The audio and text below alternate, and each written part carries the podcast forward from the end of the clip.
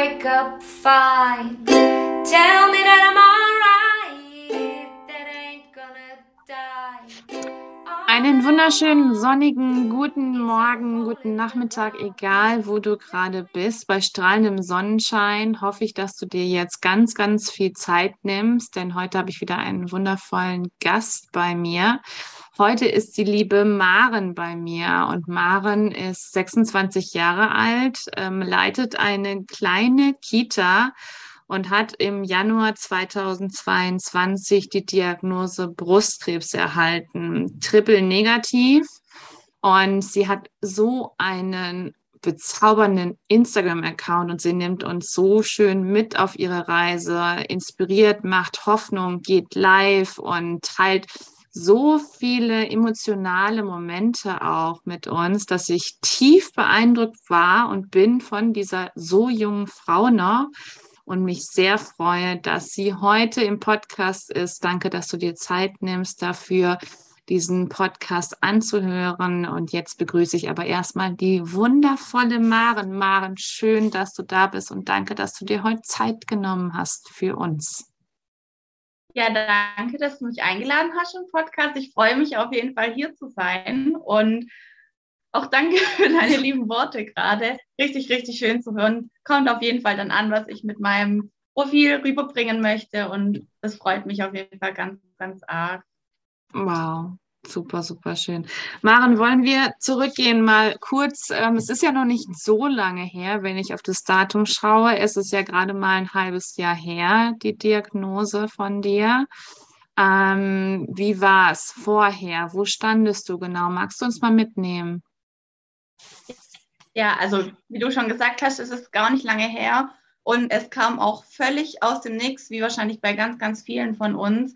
Eigentlich, wie du ja gerade schon gesagt hast, bin ich Kita-Leitung von einem kleinen, süßen Kindergarten ähm, seit zwei Jahren und liebe auch meinen Job über alles. Also wir sind eigentlich gerade in einem Neubau von der Kita. Das heißt, ich arbeite seit zwei Jahren, habe ich eigentlich jetzt darauf hingearbeitet, ähm, eine Ganztageskita zu eröffnen, die auch doppelt so groß ist und wir waren da jetzt gerade so voll in den Planungen, haben den Umzug vorbereitet, haben eigentlich so alles vorbereitet, um da wirklich in eine ganz super neu gebaute Kita zu starten. Ne?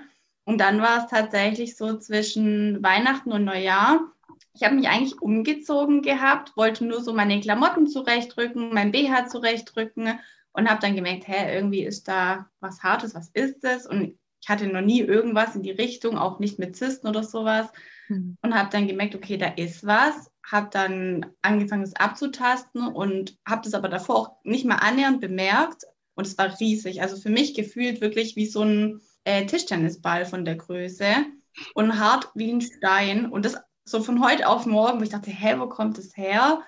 Und dann bin ich zwischen Weihnachten und Neujahr in die Notfallsprechstunde gegangen zu meiner Frauenärztin, habe das der gesagt, die hat es dann erstmal untersucht, da war dann auch erstmal, ähm, es soll gutartig sein, es soll nichts Schlimmes sein. Ich habe tatsächlich aber auch da noch keine so eine Panik gehabt und dachte noch, ja, jetzt gucken wir mal, was das ist.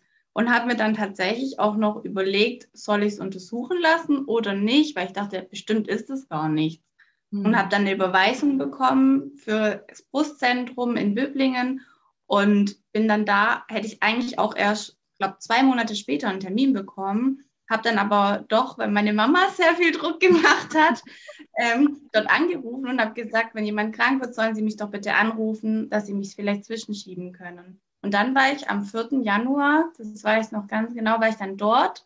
Dann haben die mich untersucht und dann eine Woche später habe ich dann die Diagnose gehabt am 11. Januar. Also das ging dann alles total schnell und völlig eigentlich aus dem Nichts und ganz plötzlich alles so. Also ja, hm. Daraus ist dann wahrscheinlich auch dein Instagram-Namen entstanden, ne? Plötzlich Brustkrebs, kann das sein? Ja, also anfangs hatte ich noch einen anderen Namen. Ah, okay. Weil wir anfangs das zusammen gemacht haben, der Laurin und ich. Also machen wir immer noch ein Stück weit, aber hauptsächlich, wie man ja sieht, mache ich ja die Stories oder nutze ich das Profil hauptsächlich, weil ich natürlich ganz anders sprechen kann und er mit seiner Selbstständigkeit auch eben noch einige andere Themen hat. Mm. Und dann habe ich irgendwann überlegt, nee, ich möchte, dass man das wirklich findet, weil anfangs habe ich das mehr als Tagebuch für mich eigentlich genutzt. Und es war gar nicht der Plan, dass es sich alles so entwickelt. Und dann habe ich mir irgendwann überlegt, ich möchte eigentlich da aufklären, weil ich gemerkt habe, wie viel mir an Infos fehlen, mhm. wie viel auch anderen einfach an Infos fehlen und wie überfordert man einfach auch in der Situation ist. Vor allem, also mal ehrlich, mit 26, wer beschäftigt sich da jetzt eigentlich mit Krebs? Man denkt immer, das ist alles so weit weg. Vielleicht so, keine Ahnung, wenn man 50 plus oder noch älter ist. Also für mich war das so weit weg. Und dann habe ich echt überlegt, okay, ich muss meinen Namen so machen, dass mich auch jemand findet, weil sonst bringt meine Aufklärungsarbeit ja gar nichts. Und daraufhin habe ich mich dann umbenannt in plötzlich Brustkrebs. Genau. Dass man wirklich auch sofort dieses Profil findet und dass ich da einfach Menschen helfen kann. Hm. Wow. Und das tust du ja auch tagtäglich. Also du nimmst ja ähm, die, die Menschen so mit und ähm, erzählst ja auch ganz offen dann über deinen Alltag und ähm, ja, was, was es auch so mit dir gemacht hat. Und ähm, ja, das ist unglaublich inspirierend, dass du da so viel, was ich ja auch schon eben im Intro gesagt habe, dass du so viel Hoffnung machst, so viel Mut und vor allem aber auch ähm, ja, dass du dann auch einfach mal so ad hoc, oh, ich gehe jetzt mal live und dann erzähle ich das und das und das und das. Und das finde ich total schön, weil es gibt es viel zu wenig dann eben auch. Und gerade mit 26 Jahren, da hat man ja auch ganz andere Dinge im Kopf und denkt überhaupt nicht an Brustkrebs. War es so, dass es ähm, bei euch das Thema Krebs in der Familie eine Rolle gespielt hat oder nicht? Also meine Oma hatte vor 15 Jahren Brustkrebs mhm. tatsächlich. Mhm. Ich kann mich da ehrlich gesagt gar nicht so arg erinnern, weil ich war da elf. Also ich weiß noch, wie ich sie im Krankenhaus besucht habe, aber das ist alles relativ verschwommen. Mhm. Ähm, und meine Mama jetzt zum Glück nicht. Und so in der Familie eher dann andere Krebsarten wie Hautkrebs, Prostatakrebs und so weiter. Also wir haben schon einiges in der Familie. Ähm, aber an sich ist eigentlich so meine Oma, wo ich halt weiß, wie es war. Die hat auch eine Seite komplett amputiert ähm, auch bis heute noch ohne Wiederaufbau. Und da ist leider sehr, sehr viel schiefgegangen. Trotz allem ähm, ist sie krebsfrei seit 15 Jahren. Oh. Ähm, ist mittlerweile 5, 85. Oh, äh, cool. Super fit noch, fährt noch Auto, läuft noch. Also macht Sport wahrscheinlich mehr als teilweise Leute von uns, weil sie macht regelmäßig zwei, dreimal die Woche ihren Sport und ist eine totale Kämpferin und für mich auch ein Riesenvorbild, ähm, weil sie nie aufgegeben hat aber ja, also in der Familie ist schon was da, wobei wir es auch beide haben testen lassen. Also mhm. genetisch gesehen ist nichts vorhanden, weder bei meiner Oma noch bei mir. Aber wenn ich mir sie halt anschaue, dann denke ich mir, ja, man kann es eben schaffen und sie gibt mir da auch tatsächlich sehr, sehr viel Hoffnung, weil sie einfach so lange, obwohl sie so alt ist und so viele Krankheiten hat und Medikamente nehmen muss, so fit noch ist und eben immer noch krebsfrei ist. Und damals waren die Methoden ja noch ganz anders als jetzt heutzutage oder so. Ja, absolut. Wow.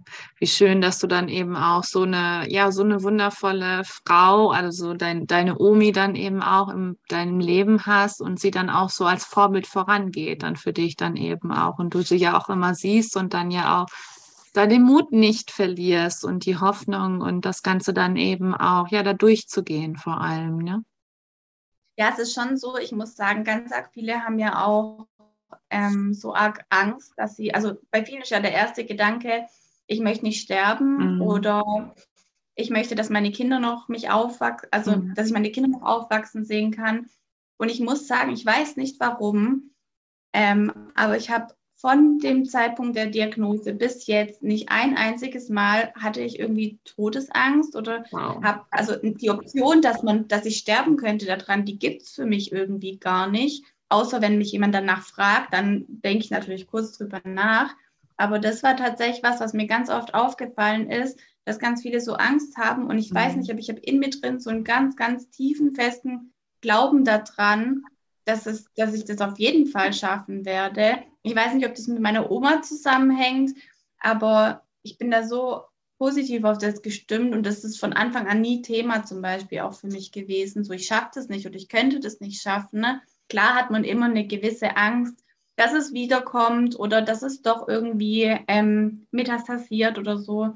Aber dadurch, dass es bei mir glücklicherweise gar nicht der Fall ist, außer dass halt die Lymphknoten noch befallen sind, habe ich mich nie damit beschäftigt, ich könnte da dran sterben oder so, weil für mich so klar ist, dass ich leben will und dass ich das schaffen werde und dass das irgendwann hinter mir ist. Und ich glaube auch ganz arg fest dran, dass es auch nicht wiederkommen wird. Also ich denke einfach, dass da die Psyche ganz arg viel ausmacht und ich sage mir das auch die ganze Zeit selber, bin aber ja, wirklich auch, ohne mir das wirklich einzureden, ne, der festen Überzeugung, dass wenn ich das alles geschafft habe, dann habe ich das geschafft. Mhm. Und ich ja. habe trotzdem aber die realistische Vorstellung, es kann wiederkommen, aber erstmal gehe ich einfach davon aus und glaube einfach auch ganz fest dran, dass ich es damit erstmal geschafft habe so schön. Also es ist wirklich ähm, unglaublich schön, deine Worte jetzt auch, auch zu hören und ähm, ja, dann eben auch, dass du, dass du so, dieser andere Mensch bist, ne? Also dass du eben auch sagst, dass du ähm, ja keine, keine Angst hattest und ähm, dass du aber auch tief in deinem Inneren davon überzeugt bist, dass du das schaffst, dass du von Anfang an wusstest, dass du auch da durchgehst und ähm, dass es dann auch nicht oder dass der Krebs dann auch nicht zurückkommt. Und ähm, das ist eben eine ganz, ganz große Gabe und eben auch dann wirklich mit seinem Körper selber zu sprechen und ähm, ihm auch zu sagen, hey, ja, klar, es ist die Krankheit da, aber wir gehen gemeinsam diesen Weg, wir schaffen das auch zusammen und nicht, dass du dir irgendwas einredest, sondern dass du das eben ganz, ganz tief fühlst. Also so, so, so schön. Toll, wow. Ähm, ja, war, ja, Entschuldigung. Es ist auch so, ich glaube, das hängt auch teilweise damit tatsächlich auch zusammen, dass ich einfach schon einiges auch durchgemacht habe, psychisch einfach auch. Ich habe ganz lange mit einer Erstörung zu kämpfen gehabt, habe auch eine ganze Zeit lang damals Antidepressiva genommen, war in einer Therapie, habe ganz, ganz viele Coachings gemacht und ich muss sagen, da war ich wirklich oft an dem Punkt, also ich habe nie, auch da nie ähm, mit dem Gedanken gespielt, ich möchte nicht mehr leben, aber ich war oft an dem Punkt, wo ich richtig, richtig down war und wo es mir wirklich unfassbar schlecht ging. Und ich habe da mit aller Kraft mich die letzten zwei Jahre rausgekämpft und war auch so stolz, jetzt endlich da raus zu sein und das alles nicht mehr zu brauchen und endlich so an den Punkt zu kommen, wo es mir wieder selber so langsam gut geht und wo ich mich selber auch finde. Und dann kam letztendlich das ganze Brustkrebsthema. Und was ich auch sage, für mich ist das ein Riesengeschenk. Das klingt erstmal total bescheuert und viele denken sich auch, ja, was redet die da? Aber ich war schon viel, viel tiefer am Boden. Ne? Und es gab wirklich Momente, wo ich echt nicht wusste, wie ich das alles hinkriegen soll, wie ich jemals wieder glücklich oder wie es mir jemals wieder gut gehen soll. Und ich habe da so lange gekämpft, wirklich fünf, sechs Jahre habe ich so hart dagegen angekämpft, eigentlich gegen mich selber gekämpft und habe mich so überarbeitet, so richtig Workaholic-mäßig teilweise auch und mir echt immer irgendwelche Aufgaben gegeben. Ich bin super perfektionistisch eigentlich und ich habe das so gegen mich selber angekämpft und jetzt kam die Krankheit und mittlerweile sage ich, ich musste so viel loslassen, also an Perfektionismus, an meinem Über-Ehrgeiz, an mich dauernd mit Terminen vollschütten. Ne?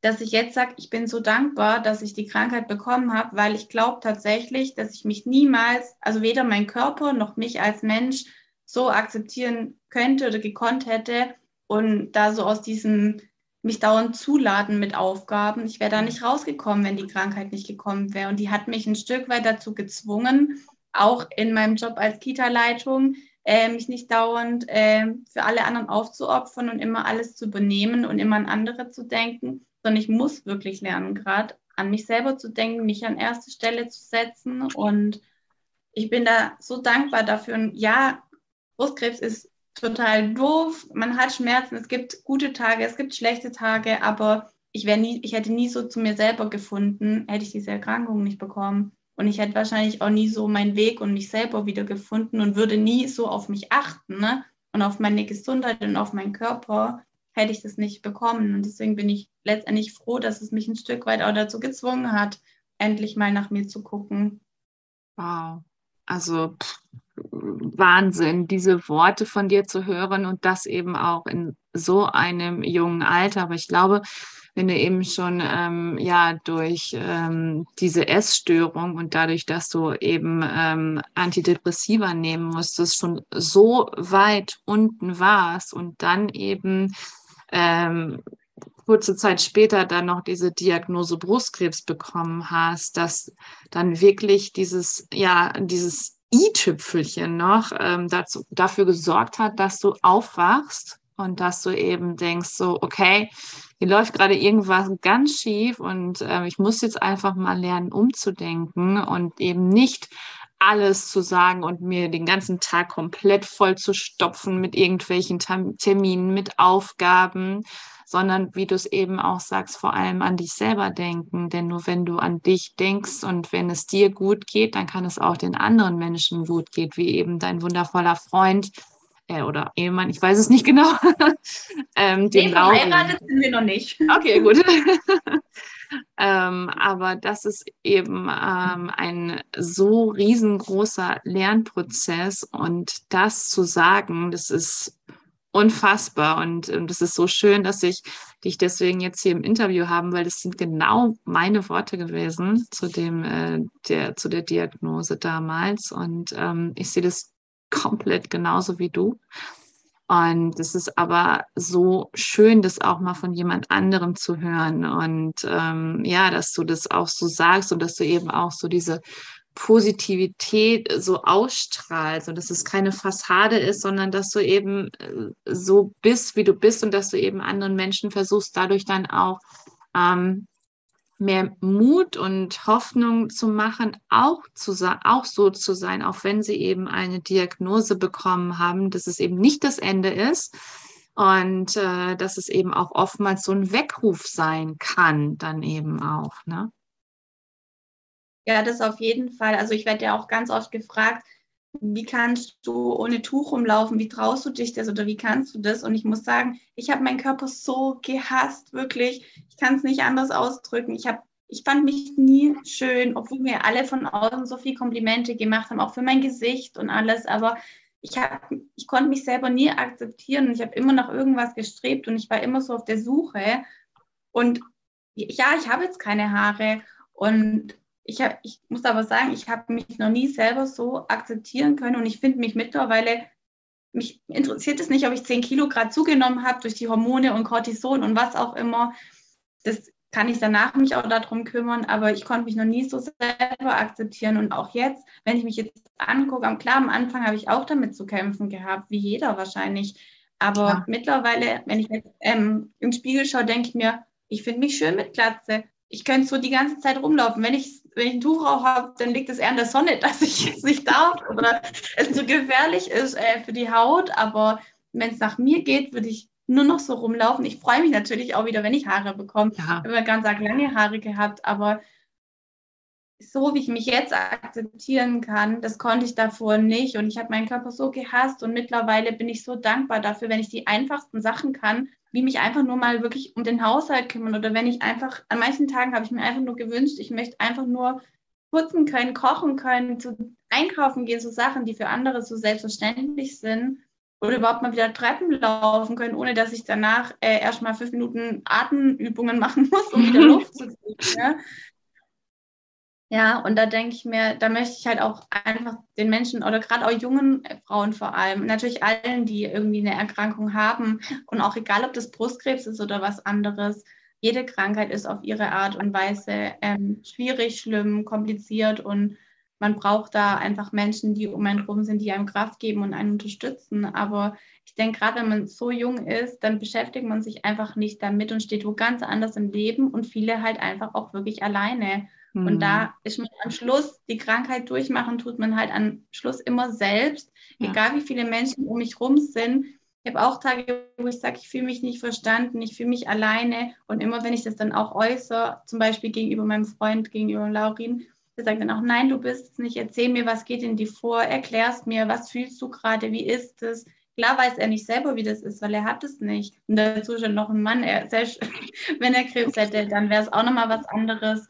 Aber ich denke, Kommunikation ist da einfach ganz arg wichtig und selber einfach wirklich auch nach sich zu gucken, sich Dinge zu selber zu geben, die man in dem Moment braucht, sei es ein Spaziergang, das Lieblingsessen. Also ich tue mir zum Beispiel jeden Tag irgendwie was Kleines überlegen, worauf habe ich heute Lust oder wie kann ich mir selber heute ein Geschenk, eine kleine Freude machen. Und zum Beispiel, ich koche übel auf mein Lieblingsessen mir halt weil mhm. mir das mhm. dann gut tut. Oder gehe dann mit der Nala, mit unserem Hund an den See raus oder so und gehe da spazieren, weil ich Natur liebe zum Beispiel. Und mhm. da muss man auch einfach viel um sich selber kümmern, weil die anderen können das gar nicht alles auffangen und die können auch nicht immer da sein und auch nicht selber sich immer nur um die Erkrankung kümmern. Man ist schon auch selber dafür verantwortlich, nach sich zu gucken und zu gucken, dass es einem den Umständen entsprechend psychisch und körperlich gut geht. Mhm. Wow. Ähm, du hattest ja gerade erzählt, dass du, dass du die Nala bekommen hast. Ähm, äh, wann ist die Nala in euer Leben getreten? Also Nala ist jetzt eineinhalb Jahre alt, nicht ganz, doch eineinhalb, genau eineinhalb ist sie jetzt.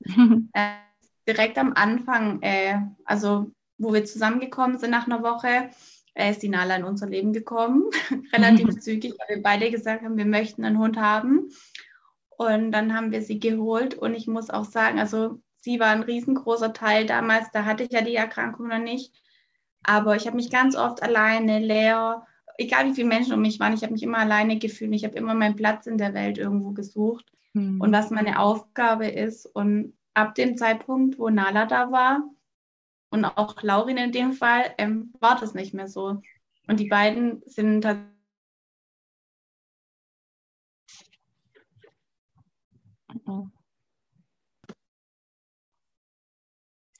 So, die Internetleitung hat uns gerade irgendwie rausgekickt. Also, ähm, liebe Maren, du hattest gerade erzählt, äh, wie, wie Nala in dein Leben getreten ist und dass du dich vorher sehr leer geführt, ha gefühlt hast und seitdem Lauren und Ma äh, Nala da sind, ähm, ist es nicht mehr so. Ich glaube, da können wir weitermachen.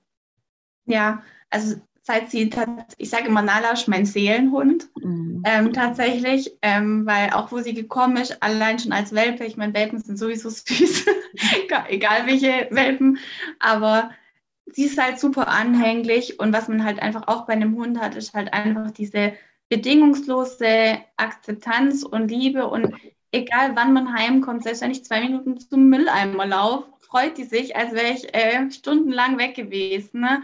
Und ist einfach so schön, dass sie da ist. Und ich, also in vielen Momenten, auch wenn es mir schlecht ging, sagt man ja auch so von den Nerven her und alles beruhigt ist, wenn man ein Tier streichelt. Ja. Ähm, ich bin so froh, dass ich Nala habe oder dass wir Nala haben und sie damals geholt haben. Und ich wüsste gar nicht mehr, was ich ohne sie machen würde. Also ich brauche sie total mhm. und sie ist so richtig mein Seelenhund einfach. Und ich fühle mich mhm. auch seitdem überhaupt nicht mehr allein, weil es ist immer jemand da, egal jetzt, ob das Laurin ist oder Nala, wo einfach bedingungslos ist. Mm. Wow, so schön. Ja, und wie du es eben auch sagst, also es ist ja auch gerade so, dass äh, durch die ganzen Chemotherapien ist ja auch ein Hund äh, dafür da, der muss trotzdem rausgehen. Der ähm, sagt dir jetzt auch, der hier nicht jetzt den ganzen Tag hier auf dem Sofa rumliegen oder so, sondern und Netflix gucken und keine Ahnung was, sondern schon, ähm, du hast ja auch eine Verantwortung zu tragen. Und ich, ähm, also ich wir haben ja selber auch ähm, Hunde und ähm, ich hatte mittlerweile, ich hatte früher ja auch einen Seelenhund und gut, klar, ich bin auch selber Mama, aber gerade so ein Hund ist eben auch noch mal ähm, dafür da, dass du dich eben nicht so hängen lässt und dass du eben auch rausgehst und dass du regelmäßig vor allem spazieren gehst und das ist ja auch das, was dir unfassbar gut tut und eben, wie du es ja auch gesagt hast, dass sie da ist und dass du dich nicht alleine fühlst und das ist ja auch ähm, so schön einfach nur. Ja, also ich muss sagen, da bin ich oft auch froh gewesen, auch an den Tagen, wo es mir wirklich nicht so gut ging. Also es gab wirklich Tage, da konnte ich mit ihr nicht raus. Da ist dann halt entweder der Laurin gegangen oder ich habe das Glück, dass meine Mama oder meine Eltern ähm, einen Ort nur weiter wohnen und meine Mama halbtags ja arbeitet. Und die ist dann oft auch nach der Arbeit gekommen und hat sie dann rausgelassen oder mitgenommen oder hat dann auf sie gebabysittet. Wir haben auch einen Hundekindergarten tatsächlich hier ein Ort weiter. Also wenn es cool. gar nicht ging, ähm, haben wir Nala dort angemeldet. Dann ist sie da wirklich von morgens bis abends mit anderen Hunden komplett draußen, wird ausgepaut. Die liebt es dort. Also da war sie immer gut aufgehoben. Aber die meiste Zeit äh, war ich echt froh drüber, dass sie da war. Ich meine, sie ist zum Glück auch kein Welpe mehr. Also ein Welpe würde ich im Leben in der Zeit mir nicht holen, definitiv -mm. nicht. Nein. Ähm, das das schafft man einfach nicht. Aber ich meine, sie muss alle vier, fünf Stunden raus. Das geht dann schon. Und sie ist jetzt auch kein Hund wie jetzt irgendwie ein Husky, wo dann zwei Stunden Auslauf braucht. Also da kann man gemütlich eine Runde laufen. Ne? Und sie hat oft schon mich dazu auch bewegt, einfach rauszugehen, auch wenn es nur kurz war, einfach im Kreislauf, ein bisschen frische Luft. ja, da war ich schon echt froh, auch dass sie mich ein bisschen gezwungen hat, an manchen Tagen auch rauszugehen. Aber ich habe auch viel Unterstützung von der Familie, wenn es eben nicht ging, dass die nach ihr geguckt haben. Und da ist sie glücklicherweise auch relativ ruhig hier zu Hause. Aber sie lässt mich auch nie allein. Die liegt immer bei mir. Und wenn irgendwas ist oder auch wo es mir nicht so gut ging, dann, sie hat mich keine Sekunde alleine gelassen und ist noch viel anhänglicher seit der Erkrankung wie davor. Mhm. Ja. Ja, man sagt es ja auch so, ne? Also, dass, äh, dass die Nala wahrscheinlich auch die erste war, die es gemerkt hat, dass, äh, dass mit dir irgendwas anderes ist. Also, die Hunde, die riechen das ja auch. Die Hunde riechen ja auch Krebs und Tumore überhaupt. Ähm, und das war damals bei meinem Hund auch so. Also sie ist jetzt nicht mehr da, sie ist jetzt im Hundehimmel, sie durfte dann auch gehen, sie hat ihre Aufgabe ähm, hier erledigt auf Erde und ähm, die kleine Lilly ist hier dann ja auch dann eingezogen. Äh, aber das ist definitiv so, wie du auch sagst, denn äh, die Nala, die passt auf dich auf und das ist ihre Aufgabe, warum sie eben hier auf der Welt ist, um ähm, auf dich aufzupassen und um dir aber auch diesen Weg zurückzuzeigen, vor allem so zu dir und ähm, also nicht nur Lauren, sondern vor allem, vor allem auch die, die, die Nala, dass du wieder diesen Weg zurückfindest und dass du diese, also zu deiner Seele zurückfindest. Ähm, kannst du mir dem zustimmen? Ja, also finde ich schon. Also ich merke auch jetzt immer mehr, wo ich, ich habe auch dem letzten so oft darüber nachgedacht und dachte mir, sie hat mir schon echt viel geholfen einfach in der Zeit und ich glaube schon auch, dass das ein Stück weit ihre Aufgabe ist oder warum ich sie damals geholt habe, weil uns haben natürlich viele gesagt, ihr holt nach einer Woche einen Hund, seid ihr verrückt? ähm, ja, lassen wir es einfach so stehen. Es ist bestimmt verrückt, nach einer Woche sich einen Hund zu holen. Wir haben uns das aber schon auch gut überlegt. Wir haben in der ganzen Familie, also nicht bei meiner Seite, bei Laurins Seite, haben alle Hunde. Das heißt, er kennt es auch gar nicht anders und wir wussten auch durch seine Selbstständigkeit und dass das alles auch machbar ist und nicht wie leider bei vielen, dass dann eben der Hund wirklich nur acht Stunden allein zu Hause ist. Mhm. Also wir haben von Anfang an das schon so geplant, auch dass das wirklich machbar ist, egal wie, dass es dem Hund auch gut geht und nicht nur jetzt eine Übergangssache von dem her. Also ich bin froh, dass wir Nala geholt haben und ich würde sie nie wieder hergeben. ja. Aber ich glaube auch, dass das ihre Aufgabe ist, ja. Mhm. Ähm, was willst du sagen? Du hast jetzt so viele Dinge erzählt, dass du ja, dass du die Selbstliebe so zu dir wiedergefunden hast, dass die Dankbarkeit in dein Leben eingetreten ist. Ähm, wie, wie war das? Also war das, war das einfach so da oder hast du dir irgendwelche Inspirationen geholt aus verschiedenen Büchern oder Podcasts oder Online-Kursen von Menschen? Wie war das bei dir? Also ich habe tatsächlich früher immer ganz arg viel so Podcasts und Bücher gelesen und ich habe aber auch in den Coachings immer gesagt bekommen, dass ich immer im Außen was suche mhm. und dass ich immer meine Hilfe und meine Rettung, sag ich mal, ähm, von jemand anderem haben möchte.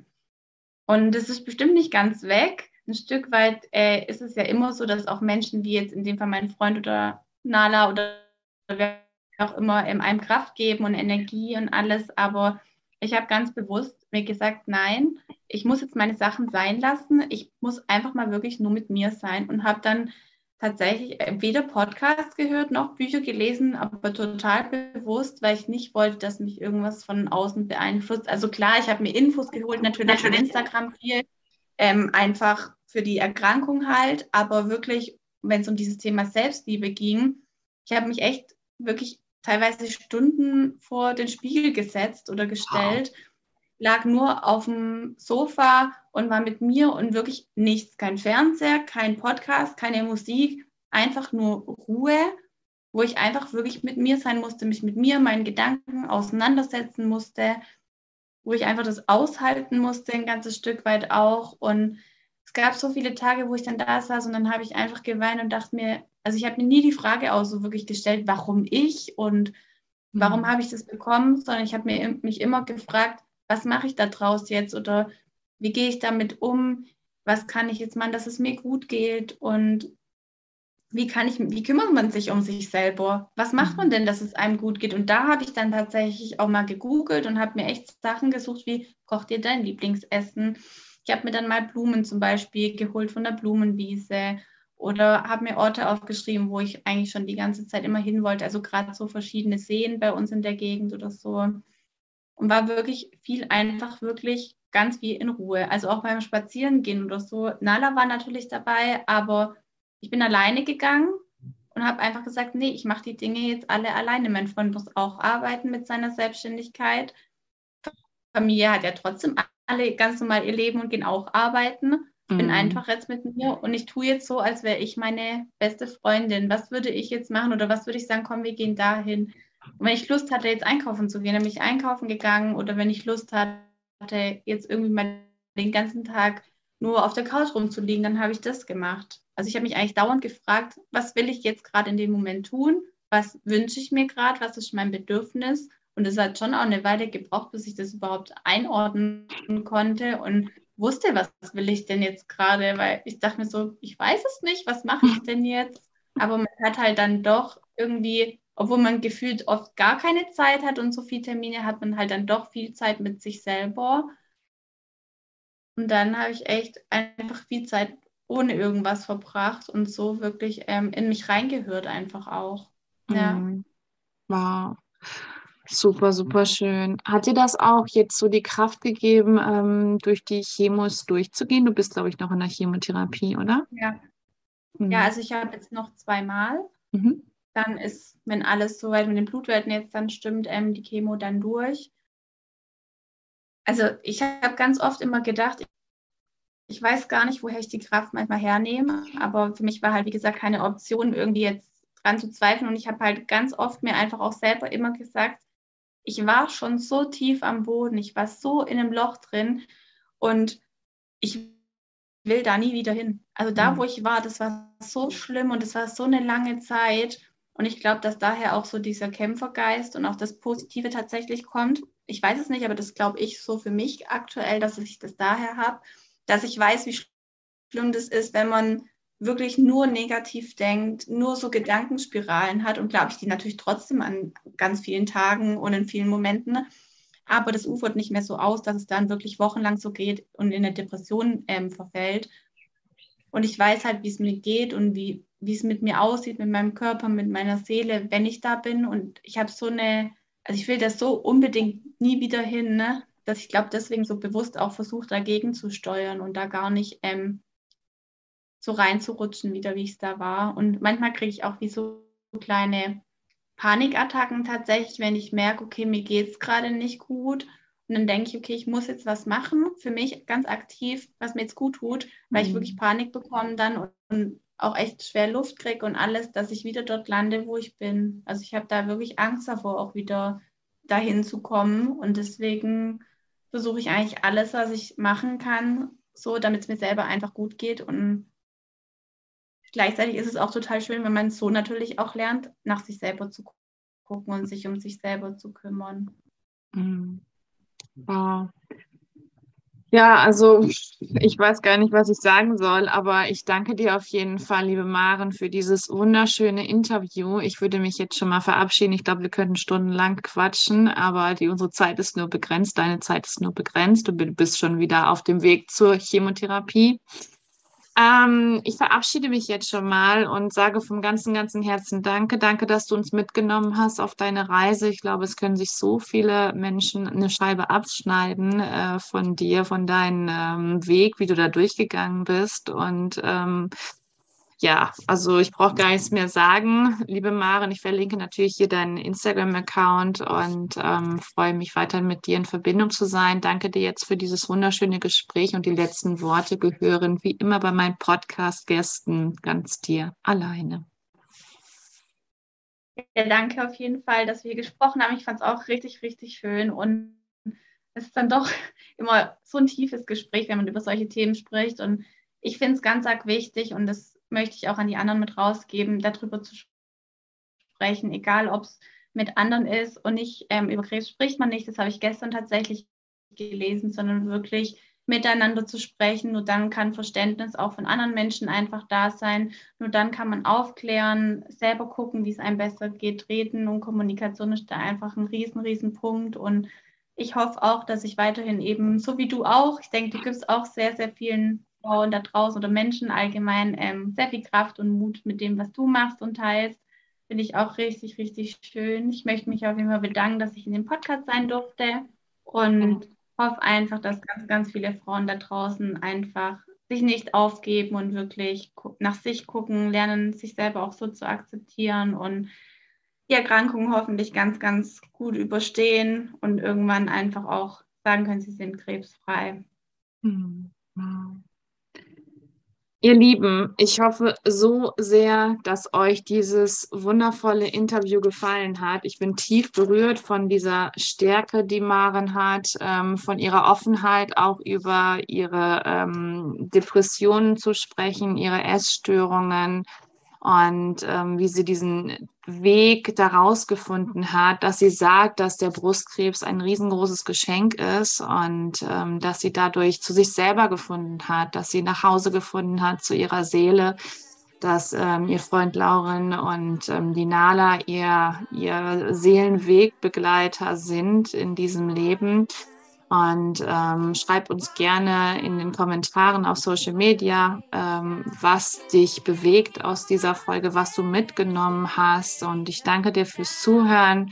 Schön, dass du da warst. Ich freue mich schon jetzt auf den nächsten Gast bei mir. Und wenn auch du deine Geschichte zu erzählen hast, was das Thema Krebs angeht, dann melde dich. Wie immer, bleib gesund, hab eine wunderschöne Woche und alles, alles Liebe. Deine Kendra.